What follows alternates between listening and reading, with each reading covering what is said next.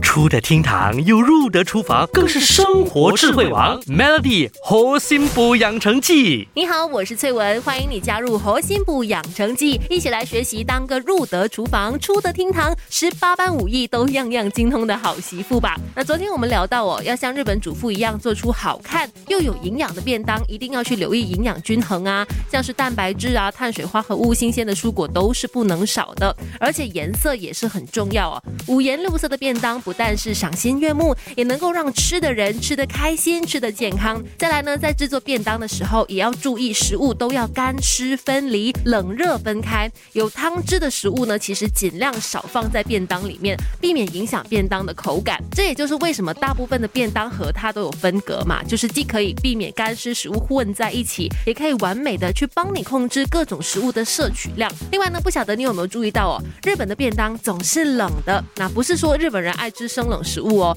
而是考量到食品卫生的问题。那通常他们会等菜肴已经放凉了才放进便当盒里面，而跟我们就蛮不一样的。他们不会热腾腾的就把这个食物呢放进便当盒里面，因为如果温热的食材呢没有马上吃掉的话，就很容易因为湿气啦、温度啦等等的因素，让便当腐败，味道就会变掉了。也有的日本主妇干脆就把便当做成冷的，就是即使放到中午吃或者是更晚的时候吃，风味都不会变太多。又或者是简单的放微波炉热一热，那就可以吃了。还有还有，虽然是自家做的便当，但是呢，大家也记得哦，不要太随意，不要直接用手去搬动便当里面的菜肴或者是米饭，怕手上有细菌嘛，那就不好了。而且说到杀菌，日本主妇们喜欢在煮饭的时候加一点点的醋，或者是在米饭上面呢放酸梅干，不只是增添风味哦，也是因为有杀菌的作用，真的是小学问大智慧啊。Melly 猴心养成记，每逢星期一至五下午五点首播，晚上九点重播，由美心和翠文与你一起练就十八般武艺。嘿呀！